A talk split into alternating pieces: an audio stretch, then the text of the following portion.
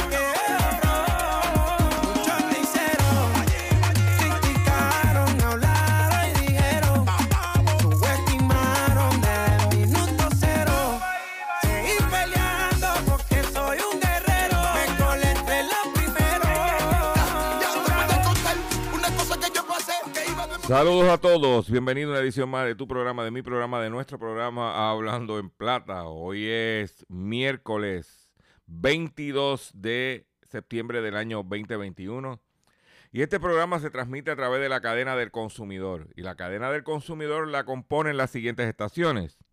El 610 AM y el 94.3 FM, Patillas, Guayama, Calley el 1480 AM y el 106.5 FM, Fajardo, San Juan, Vieques, Culebra, and the US and British Virgin Islands. Además de poderme sintonizar a través de las poderosas ondas radiales que poseen dichas estaciones, también me puedes escuchar a través de sus respectivas plataformas digitales, aquellas estaciones que poseen sus aplicaciones para su teléfono Android o iPhone y aquellas que tienen su servicio de streaming a través de sus páginas de internet o redes sociales. También puedes escuchar a través de mi Facebook, facebook.com, diagonal Dr. Chopper PR. Y también me puedes escuchar a través del podcast en mi página drchopper.com. O sea que no hay excusa para que usted esté al tanto de los acontecimientos relacionados con su bolsillo. Las expresiones que estaré emitiendo durante el programa de hoy, miércoles 22 de septiembre del año 2021, son de mi total y entera responsabilidad. Sí, de Gilberto Arbelo Colón, el que les habla. Cualquier señalamiento o aclaración que usted tenga sobre el contenido expresado en este programa, esto es bien sencillo.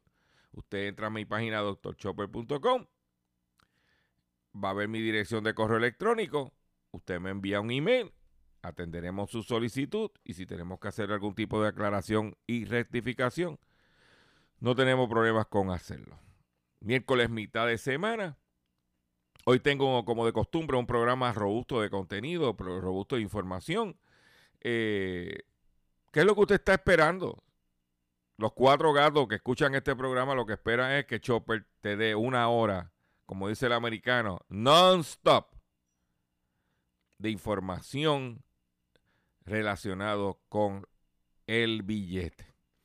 Y sin mucho más preámbulo, vamos a comenzar inmediatamente de la siguiente forma. Llévatelo control. Hablando en plata, hablando en plata. Noticias del día. Vamos a comenzar hoy el programa miércoles, un poquito diferente. Es información, pero usted sabe que nosotros habíamos venido diciendo la situación económica de SBS, Spanish Broadcasting System, con las estaciones que tienen como Z93, Mega y Mega, y especialmente la división de televisión de Mega TV. Esta gente tenía un taller montado en Puerto Rico con programación local porque estaban beneficiándose de la ley 2022 de, de los incentivos que estaba dando el gobierno desde Fortuño. Y entonces, eh, por eso mantenían los programas. Inclusive, el programa en meses pasados, en el programa HP, pues se habían llevado a Alejandro Gil, se lo sacaron a, a, Sonchan allá en el programa de, de, por la noche de los miércoles, el remix. Y cuando yo oí esa, vi esa movida, yo dije, estos muchachos, ¿verdad? Bueno, pudieron ser hijos de nosotros no están en el internet, muchos podcasts, mucho figureo, pero no leen información financiera. Y ya yo le había dicho lo que estaba pasando. Pues ahora eh, se anunció que el programa que junte con Silvia Hernández, lo que quedaba porque ya los otros habían ido, Silvia Hernández y Hernán Gorazzi, Fernán, pues los acaban de cancelar y cancelaron prácticamente toda la producción local. La producción local que está es la que está comprando el espacio.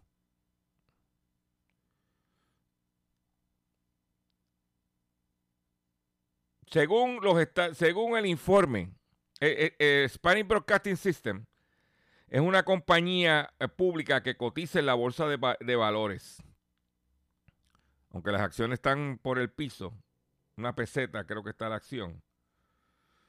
Ellos tienen que someter su informe financiero, hacer lo que le llama un conference call para reportar su estado financiero y explicarlos.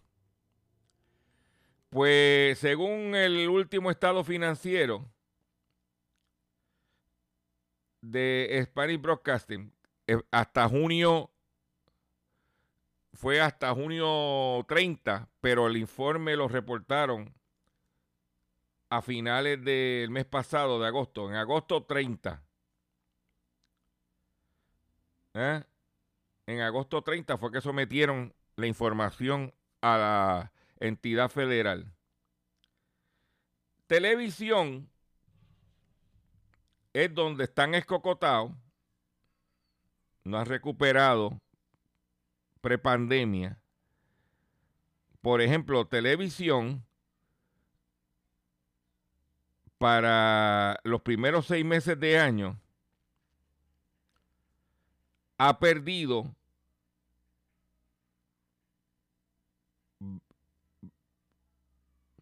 un millón doscientos veintinueve mil dólares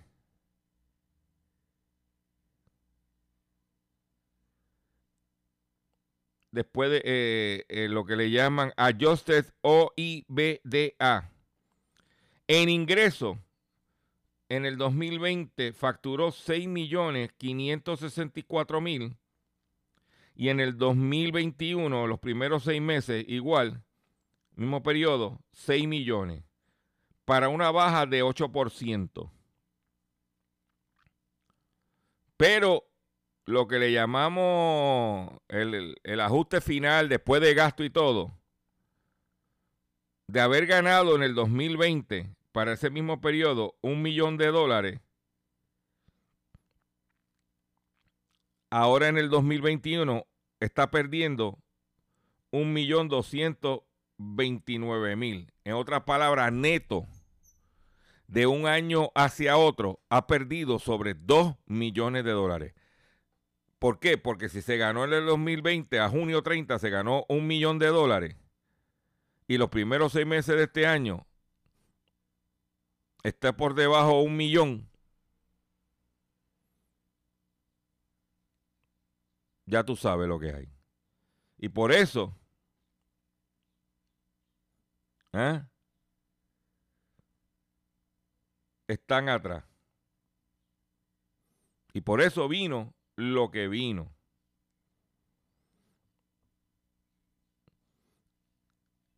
¿Eh?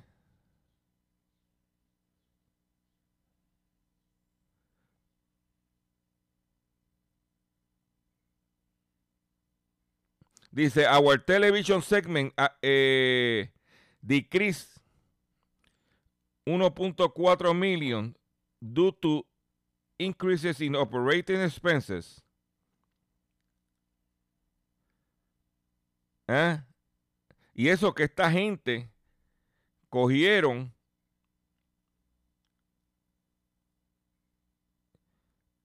dos préstamos del PPP, del CARES Act. Tienen dos préstamos que cogieron. El primero fue condonado y el segundo están tratando de que se lo condonen todo. ¿Mm?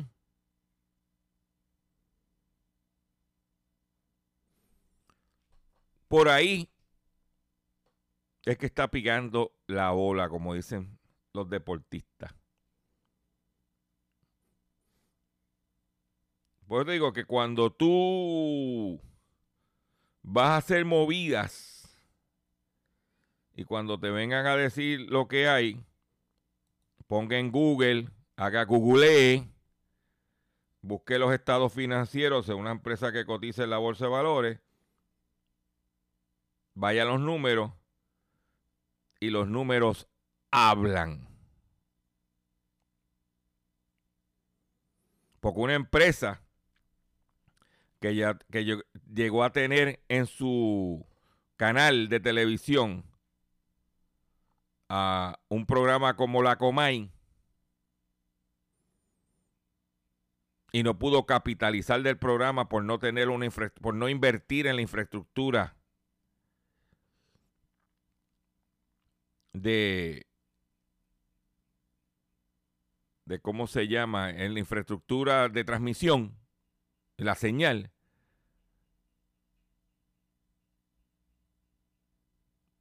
y con todo y eso estaba ahí guapeando en el segundo lugar sin tener señal. Ahora. ¿eh? Pero ¿qué pasa? En, la, en el 11 tiene audiencia y está liderando su, su horario. Pero por otro lado, y es importante que usted sepa, que acaba de salir una información, vamos a seguir en el tema de la televisión, momentáneamente, porque este, esto es importante. Porque acaba de salir un artículo publicado en la Associated Press en relación con los ratings y cómo la empresa que monopoliza eh, la medición de las encuestas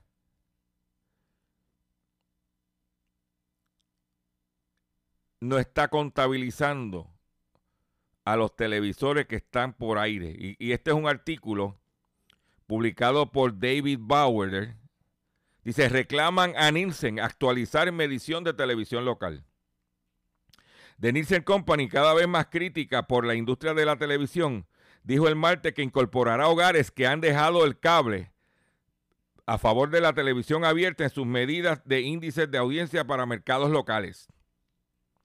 Nielsen estima que cerca del 20% de los hogares estadounidenses tienen ahora solo televisión abierta para su entretenimiento. La empresa ya incluye a esos hogares en sus medidas nacionales, pero en enero lo hará también para los mercados locales, lo que le dará a las televisoras una imagen más completa de quienes están viendo para vender anuncios.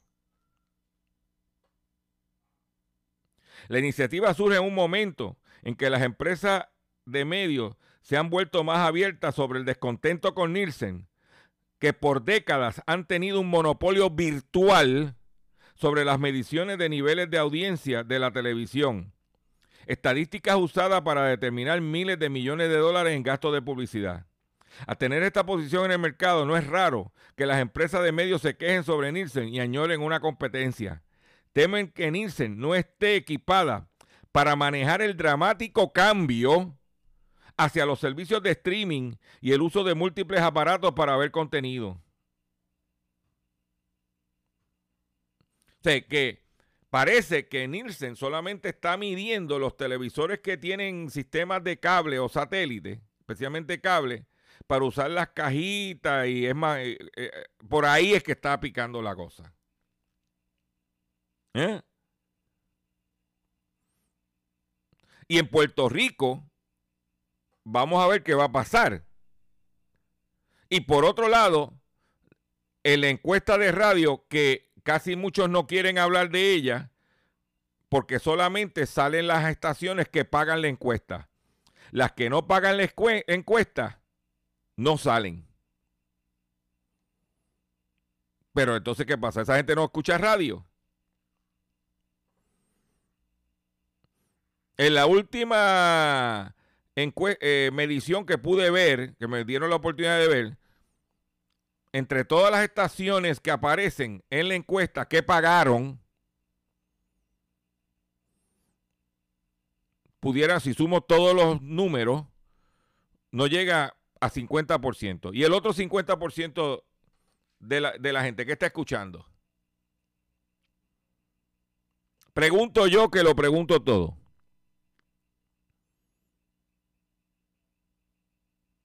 ¿Mm? Porque la encuesta de Nielsen no mide, en, este, en el caso de este programa, de la encuesta de radio de Nielsen, no mide los sobre 100 mil personas diarias que escuchan este programa a través de la, de la aplicación de X61 Radio.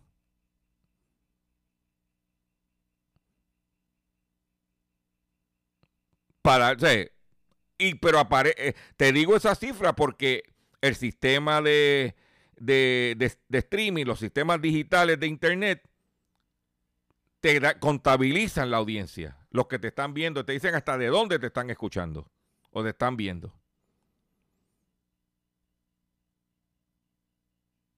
¿Ves? Pues te la traigo porque eso tú no lo vas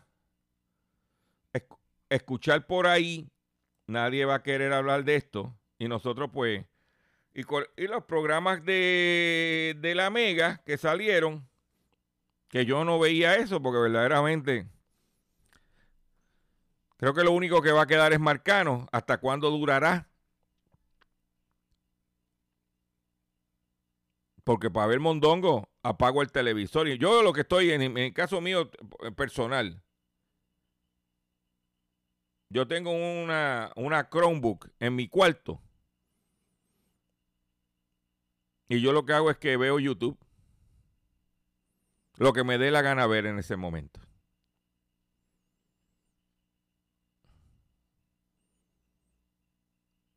Y no veo televisión.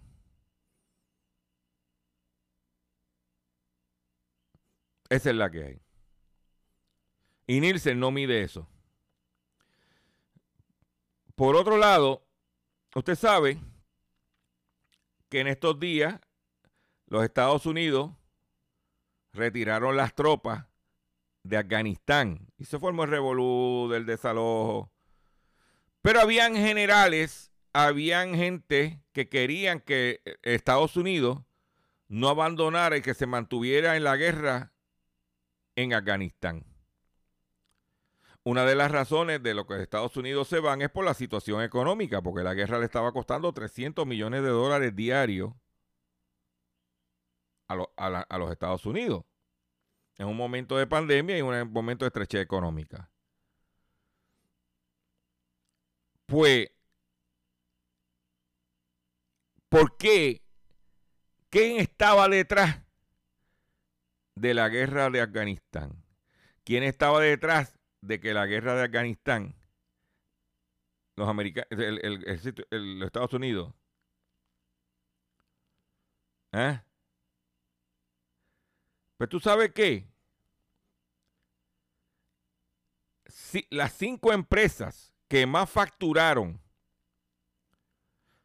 durante el conflicto de Vietnam, de Afganistán, por ejemplo, Dynacorp International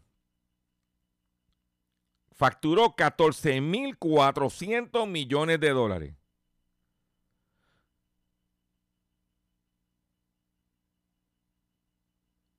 Floor Corporation, que es Floor Daniels, que tiene presencia en Puerto Rico, facturó 13.500 millones de dólares. Kellogg Brown Root facturó 3.600 millones de dólares. Rioton Technologies, 2.500 millones de dólares. Aegis LLC facturó 1.200 millones de dólares.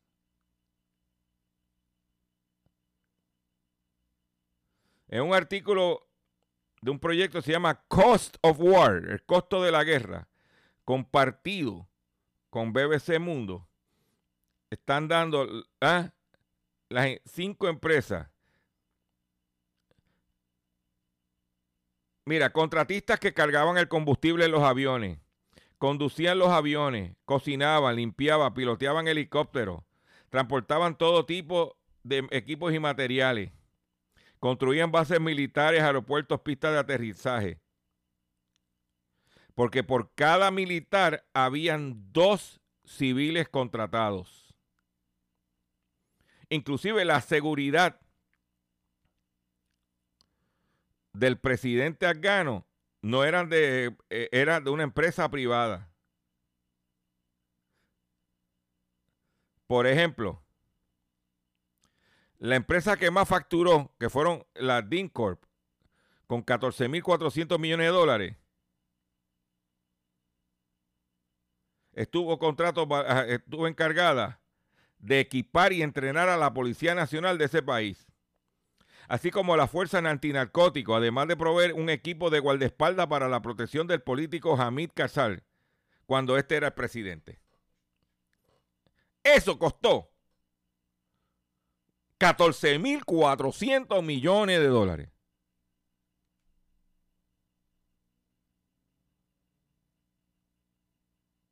¿Eh?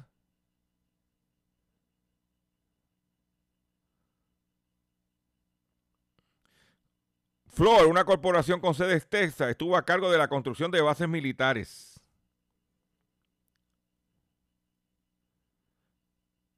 Y también llegó a operar 76 bases de operaciones avanzadas en ese país.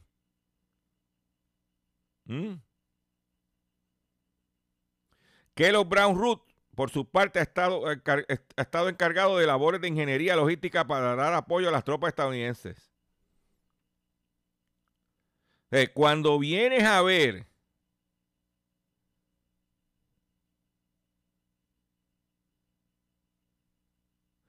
Mira, Ryaton, que tuvo contrato por 2.500 millones de dólares, es una empresa más reciente, fue dar entrenamiento a la Fuerza Aérea Ghana, por lo cual tuvo un contrato de 145 millones de dólares.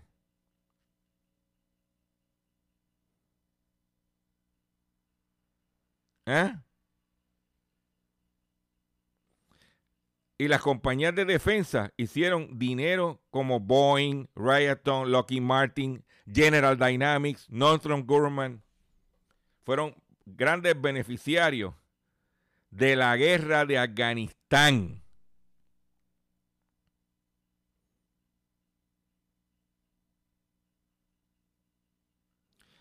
Vilmes apunta, que fue la del reportero, de reporte, que durante la guerra de Afganistán las contratistas tenían las de ganar y a la hora de fijar precios por sus servicios eran monopolios y precios exorbitantes. Algo así como Luma. Para que tú lo sepas.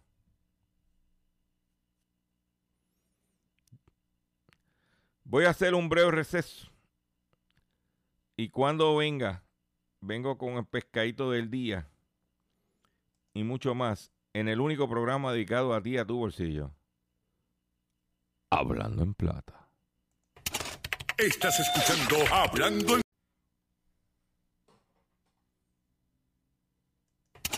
Estás escuchando Hablando en Plata. Hablando en Plata. Hablando en Plata. El pescadito del día.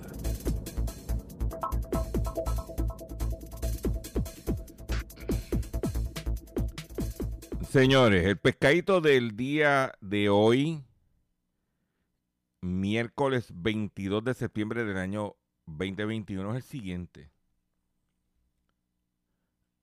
Y tiene que ver con la gente escuchándole a cualquier bobolón por ahí, ganso que viene a ofrecerte inversiones. Pues, según publica el portal 5 millas, cargos por fraude contra firma que ofrecía invertir en mina de oro. ¡Oro, oro! La firma había defraudado en 2.7 millones de dólares ofreciendo invertir en una mina de oro en Colombia. La Comisión de Bolsa de Valores de los Estados Unidos, SEC por sus siglas en inglés, acusó por fraude a Back to Green Mining LLC, una firma con sede en Puerto Rico, y a dos de sus ejecutivos, José Jiménez Cruz y Manuel Portalatín.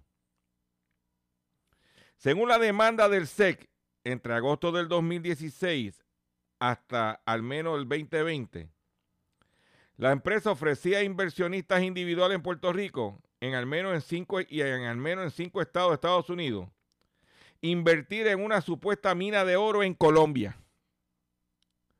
Esta oferta de, de inversión no fue registrada ante el SEC fue parte de un esquema fraudulento que recaudó aproximadamente 2.7 millones de dólares. Jiménez y Back to Green prometieron a los inversionistas rendimientos exorbitantes, 40% al mes, y presentaron a los inversionistas materiales que declaraban falsamente que se habían obtenido todos los permisos necesarios para explorar, explotar una mina en Colombia. Este caso destaca nuestro compromiso con, de proteger a los inversionistas minoristas de las ofertas de valores no registradas y fraudulentas, que prometen rendimientos fantásticos y engañan a los inversores sobre el estado de sus proyectos, dijo Carolyn M. Welshams, directora asociada de la División de Cumplimiento del SEC. Con la demanda, el SEC busca obtener medidas cautelares permanentes, devolución de ganancias presuntamente mal habidas, más intereses y sanciones civiles contra Back to Green, Jiménez y Portalatín.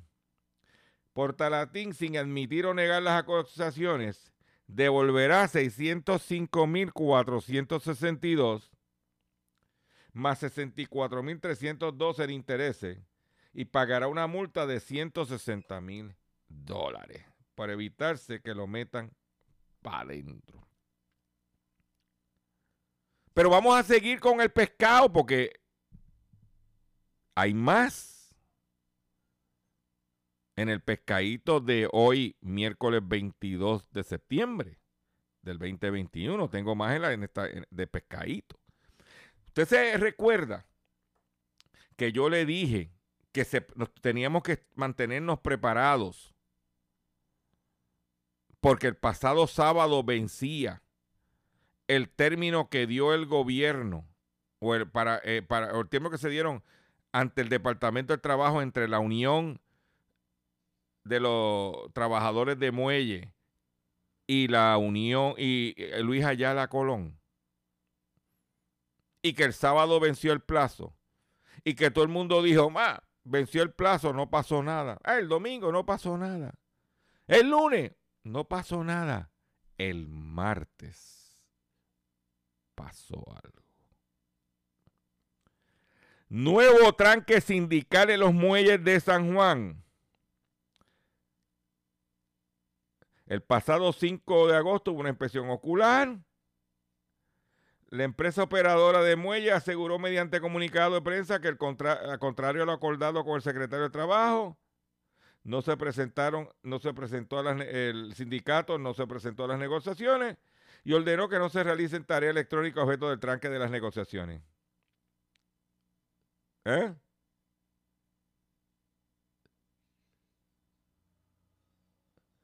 Eh, allá la, eh, la, empresa acusa a la Unión, pero sin embargo la Unión refutó los señalamientos en sus mensajes de redes sociales y estamos expuestos que en cualquier momento, en momentos difíciles, valga la redundancia, se tranquen los, los muelles. Y la situación de la carga y de los embarques está tan y tan y tan difícil. Hablando yo con varios comerciantes y que traen mercancía de, especialmente de China. Que el puerto de Los Ángeles en este momento tiene sobre mil barcos de contenedores de carga ataponados en el puerto de Los Ángeles. Y que ahí viene la mercancía supuestamente de Navidad. Y ya hay negocios que están contemplando hasta cancelar las órdenes si la carga no llega a tiempo. Porque de qué me vale que me llegue en enero la mercancía de Navidad o los juguetes que me lleguen en, enero, en febrero o a finales de enero, cuando no los voy a vender. ¿Eh? Porque, ¿qué voy a hacer? ¿Eh? Pregunto yo que lo pregunto todo. Y para darle un poco de sazón a esta noticia, pues dice, pues mira, lo traigo por avión. Aunque me cueste un poco más, sí, pero mira lo que está pasando. Federal Express y UPS subirán las tarifas más de lo esperado en el 2022. Se encarecerá el comercio online. El incremento será de 5.9%, cifra que rebasa por mucho las alzas anuales. Se argumenta que la gran demanda de entrega es la razón por que se da el aumento. Si eres persona que usualmente consume productos en línea, debes prepararte porque probablemente los costos se incrementarán el próximo año. Pero espérate, ya Federal Express va a empezar con su aumento. ¿Eh? Ya. Dice, FedEx añadió que aumentará el recargo por combustible que aplica a todos los envíos a partir del primero de noviembre de este año. La compañía dijo que el mercado laboral ajustado y el cambio en el volumen de envío ha requerido cambios más frecuentes en su red de reposicionamiento de aviones y vehículos y otros equipos, aumentando el uso total de combustible. ¿Y qué va a pasar?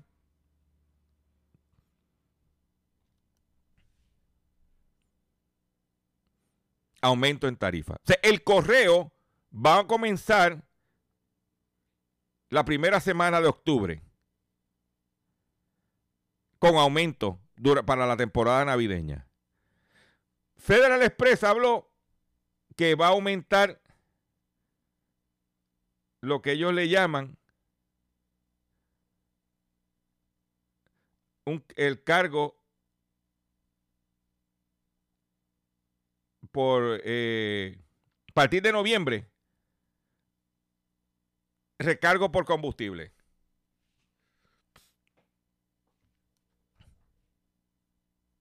Mira a ver qué vamos a hacer.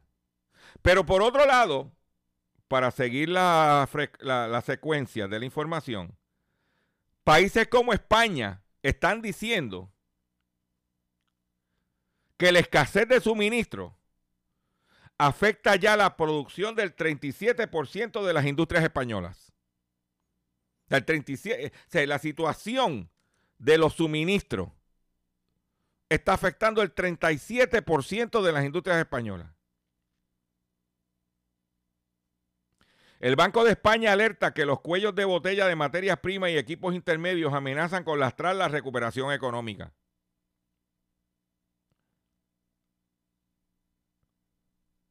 Dice que la falta de suministro se extiende como una mancha de aceite y amenaza con convertirse en una presión adicional sobre los precios y trasladarse más allá de las empresas industriales donde actualmente parecen encapsuladas.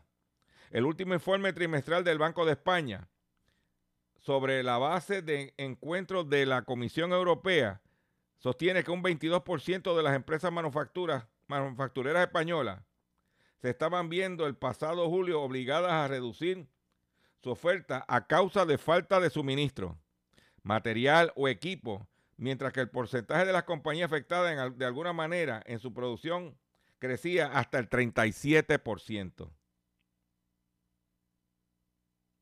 Dice que se trata de ya de famosos semiconductores, pero también ya está afectando productos químicos, plásticos, la manera, la madera y los metales industriales que han venido a complicar más los problemas existentes con los fletes marítimos.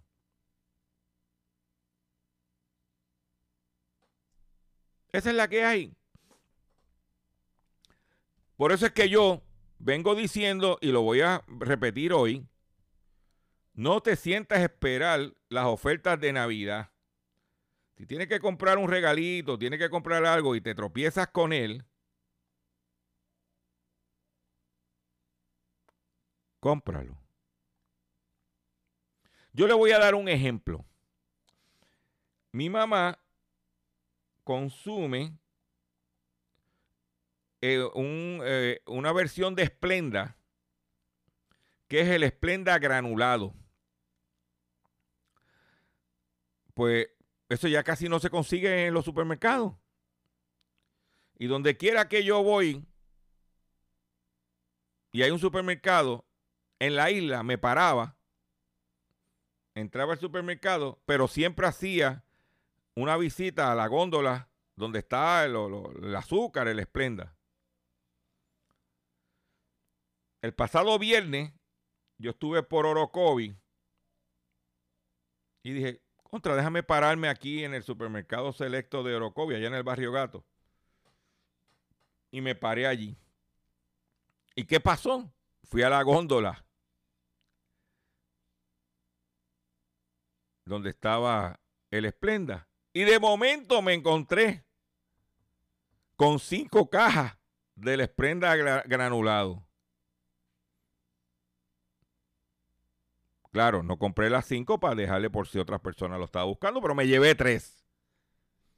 Y cuando bajé de allá, fui a casa de mi mamá y le dije, mire mami, no te finalmente en Orocovi, en un selecto, aquí te conseguí tres cajitas de eso. Estírala, por favor, porque yo creo que eso es los últimos. Así está la situación de los inventarios, de los productos. Y usted tiene que aprender a vivir con esas limitaciones. Yo dije, ya que estoy por acá, déjame pararme. Yo tengo esa mala costumbre o buena costumbre, que cuando voy a cualquier sitio, yo me paro y en un supermercado me paro eso es como el que es católico que se para a la iglesia del pueblo. Pues yo me paro en el supermercado. Eh, por eso soy doctor Chopper. O sea, vamos a dejarnos de changuería. Por otro lado, policía de Nueva York desmantela banda que robaba vehículos y lo enviaba a la República Dominicana. Luego de dos años de investigación, la policía de Nueva York pudo desmantelar una banda que se dedicaba a robo de vehículos en Washington Heights y lo enviaba a la República Dominicana. El reporte de Ricardo Villarini, realizado por Telemundo 47, explica que en varios, en varios operativos la policía pudo arrestar a nueve personas y recuperar 12 vehículos de la marca Honda CRV. La entidad de los detenidos no se especifica en el reportaje. Rodríguez indica que el modo de operación de esta banda era entrar a, los vehículos la mayoría del año con una computadora programaban las llaves de los autos, los encendía, se los llevaban, los cambiaban en el, el número de identidad y luego los trasladaban a la República Dominicana.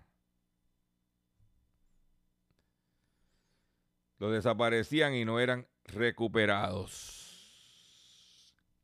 Por otro lado, los Estados Unidos, inmigrantes latinos ganan pleito legal contra patrón abusivo porque le pagaba a 3.38 la hora. Un grupo de seis personas de San Diego se hartó del maltrato de su empleador, quien lo enfrentó a una investigación del Departamento de Trabajo por pagar salario injusto, además de obligar a su empleado a trabajar horas extras sin pagarle lo correspondiente. Un grupo de seis mexicanos, órale, güey, que laboraban para Premar Global Warehouse Logistics, no recibieron el pago adecuado. Le pagaban entre 3.38 o 5.61 la hora. Ahora, ¿eh? Pagar 235 mil dólares en salarios atrasados y multas.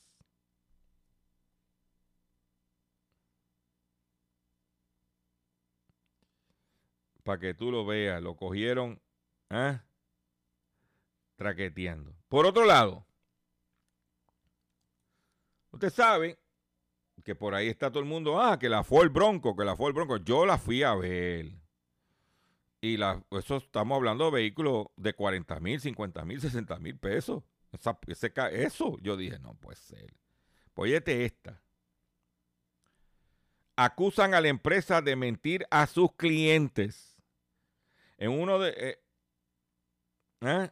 Algunos expertos especulan sobre la irresponsabilidad de Ford con respecto a la entrega de techo rígido por parte del Bronco 2021.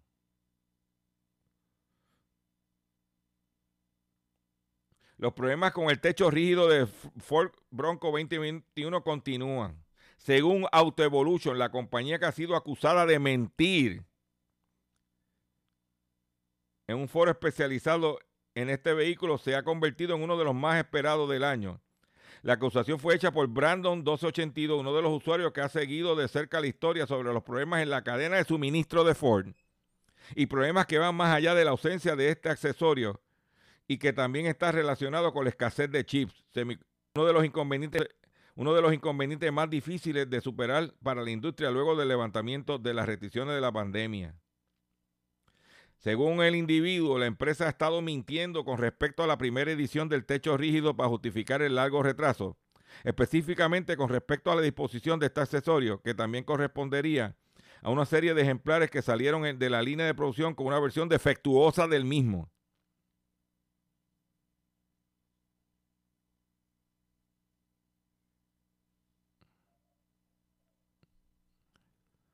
Esa es la que hay. Por eso yo, mira, Ford es un buen es una buena marca, es un buen vehículo. Pero cuando salen los vehículos nuevos, no se pueden comprar. Hay que esperar que pasen un par de años. Que ellos van entonces ajustando y arreglando las cosas. Más adelante, entonces tú, si te interesa, lo puedes picar. Por otro lado, muchos eh, de, los que fueron a competir a las Olimpiadas de Tokio, pues los gobiernos de donde ellos vienen le ofrecían dinero, remuneración. Pues esta, esta medallista de Tokio denunció que el gobierno de Baja California le dio un cheque sin fondo. El atleta aseguró que el cheque que le dieron es inexistente y el único dinero que ha recibido corresponde al pago atrasado de una beca deportiva. La medallista de los Juegos Olímpicos de Tokio, Aremi Fuentes, denunció que el cheque que le otorgó el gobierno de Baja California, válido por 2.500 dólares, no tenía fondo. A través de una conferencia de prensa, la ganadora de bronce para México en la disciplina de el halterofilia, dejó ver que todo se trató de un posible engaño. No existe el cheque. El cheque no es bueno. Yo no sabía eh, los muchachos de, los programas deportivos empiecen a escuchar hablando en plata para que se... Porque decir el score, eso cualquiera lo hace. Hablen del billete y no de los contratos, del negocio. Pues usted sabe que el, el uniforme de la NBA le permitieron en un lado izquierdo del uniforme tú poner el logo de alguna compañía. Creo que New Jersey es Motorola y por ahí hay un montón de logos. En el caso de los Lakers, el logo que permitían en el lado izquierdo del uniforme era el de Wish. El portal es donde tú compras cositas baratas. ¿Eh? Quincalla, como digo yo. Que tú compras y, y, dice, cuando llegue, llega. Y ahora con la cuestión de China, eso olvídate que comprar en Wish es perder el dinero. Esa es mi opinión. Pues yo dejé de comprar. Para eso voy a los chinitos de aquí de, de Canóvana o de, o de Bayamón. Pues yo no sabía que ese loguito costaba ponerlo en el, en el uniforme de los Lakers 100 millones de dólares. Lakers firman acuerdo por 100 millones de dólares con nuevo patrocinador. El contrato se firmó por cinco temporadas y el equipo angelino recibirá 20 millones de dólares anuales. Se trata de la empresa de alimentos surcoreana Bibigo.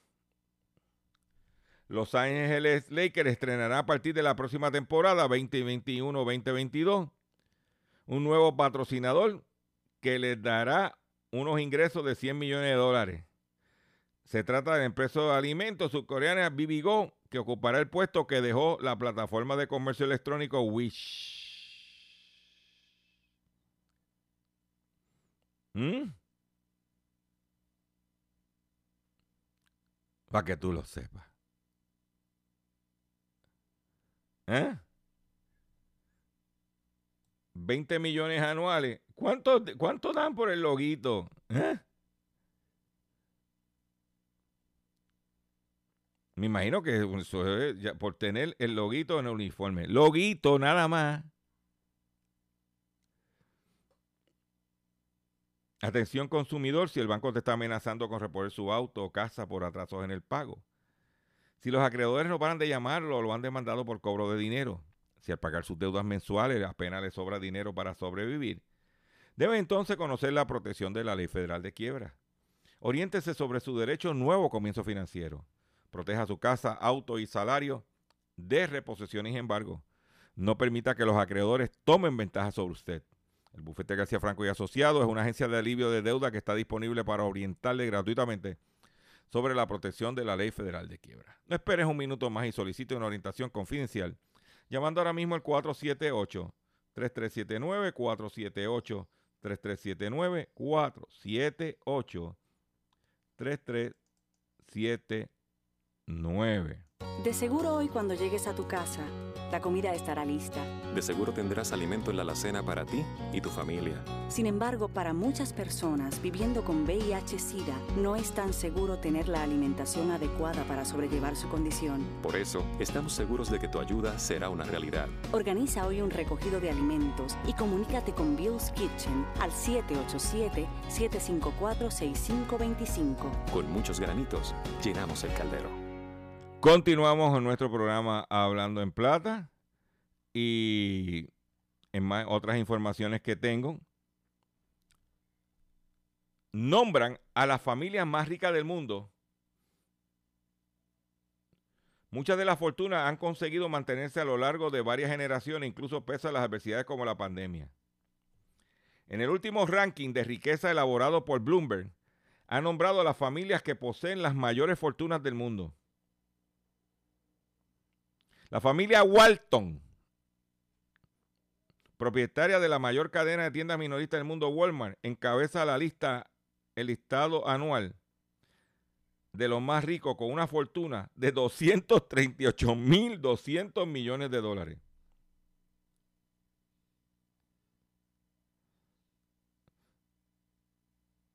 Los descendientes de, de Sam Walton controlan el 48% de las acciones. El segundo puesto lo ubica la familia Mars. No, no, no, no, no, no, no, no. No es la familia de Bruno Mars. No, no, no. Es la familia de Milky Way. De Sneaker. La familia Mars, cuya riqueza proviene de, todos sus negocios en la industria de confitería como los M&M, también ese me olvidó, M&M. Además de productos para el cuidado de mascotas, tienen un patrimonio de 141.900 millones de dólares. Le siguen los Koch, que dirigen el emporio industrial de diversas áreas de petróleo, química y la energía, que ocupa la tercera posición con 124.400 millones. Esos pobrecitos son, esos son unos pobrecitos. Lo que tienen son, la gente está pelada, 124.400 millones de dólares, eso no, petit cash. Está también los dueños de la casa de moda francesa Hermès, con 111 mil millones. La familia real al Saud de Arabia Saudita con 100 mil millones. Los Ambani de la India, esos son para mí los Ambani. Eso tiene 93 mil 700 millones.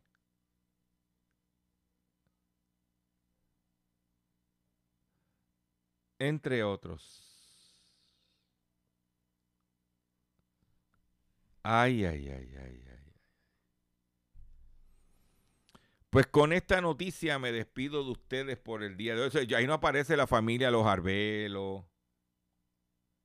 Como los, no, no, esa gente no aparece ahí. ¿Oíste?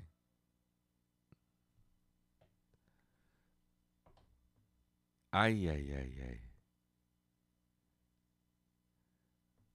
Mire, nos vemos mañana. Entre a mi página de doctorchopper.com. Suscríbete en mi Facebook riega la voz que estamos aquí y me despido de la siguiente forma. Vamos a ver, súbeme la música. Ya no estamos aquí, ya la pura yo se lo prometí. Que ya no soy lo que un día fui. No soy ya, no. estoy aquí para decirte así, para decirte así. Muchos me hicieron, criticaron, hablaron y dijeron, subestimaron desde el minuto cero.